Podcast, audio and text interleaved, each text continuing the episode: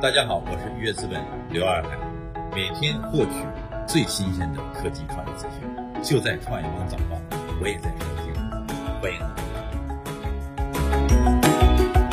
欢迎收听创业邦早报。创业是一种信仰，科技创业资讯尽在创业邦。今天是二零一九年八月九号，星期五，我们一起来关注今天的重要讯息。网易云音乐用户数破八亿。八月八号消息，网易公司发布二零一九年第二季度财报。据当天的财报分析师电话会议披露，目前网易云音乐总用户数已突破八亿，同比增长百分之五十。同时，网易云音乐付费有效会员数同比增长百分之一百三十五。特斯拉称，九月将上调车辆价格。针对有媒体报道特斯拉可能上调中国区售价一事，特斯拉相关工作人员告诉记者，已确定将在九月上调车辆价格。长续航后驱版特斯拉 Model 3停止供应中国。华为发布面向二零二五十大趋势，百分之五十八人口将享有五 G 服务。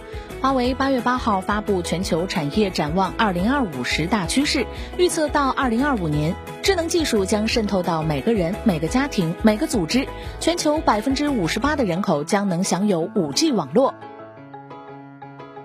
B 站称，过去一年活跃的纪录片观众近三千五百万人。据哔哩哔哩官方透露，近半年多来，B 站纪录片的日均流量和日均覆盖人数始终保持三位数的同比增幅。截至今年七月，过去一年 B 站活跃的纪录片观众达到近三千五百万人。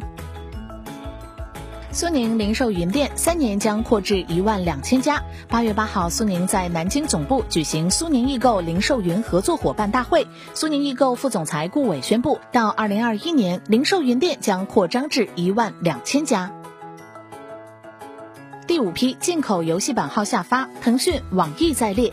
八月八号，原国家新闻出版广电总局官方显示，第五批国产游戏版号已下发，共有二十六款游戏获批，审批时间为八月八号。其中，腾讯、网易等多款游戏获批。联邦快递与亚马逊结束陆运合同。据外媒报道，联邦快递宣布将于本月底终止与亚马逊的陆运快递配送合同，并不再续约。中国移动称，上半年净利为五百六十点六亿，同比下降百分之十四点六。八月八号消息，中国移动今日发布上半年业绩公告，上半年营运收入为三千八百九十四亿元，同比下降百分之零点六。其中，通信服务收入为三千五百一十四亿元，下降百分之一点三。海信电器上半年实现营收一百五十一亿元，同比增长百分之七点七九。海信电器八月八号晚间发布半年度报告，二零一九年上半年实现营收一百五十一亿元，同比增长百分之七点七九。受 TVS 公司经营仍然亏损的影响，以及公司研发投入的增加，实现净利润六千二百二十一万元，同比下降百分之八十一点四八。上半年全国网上零售额达四点八二万亿元，同比增长百分之十七点八。据商务部电子商务司负责人介绍，二零一九年上半年全国网上零售额四点八二万亿元，同比增长百分之十七点八，比一季度加快二点五个百分点。孙正义称，第二支愿景基金最早下个月开始投资。软银孙正义表示，愿景基金二号会很快开始进行投资，下个月或者下下个月，我们将使用我们的新地图来发现新大陆。百度平小黎称，信息流技术难度不如搜索，搜索已是生态的竞争。针对字节跳动进军搜索引擎业务，百度 APP 总经理平小黎表示，搜索与信息流两个产品高度相似，但是并不同。信息流对搜索业务没有什么帮助。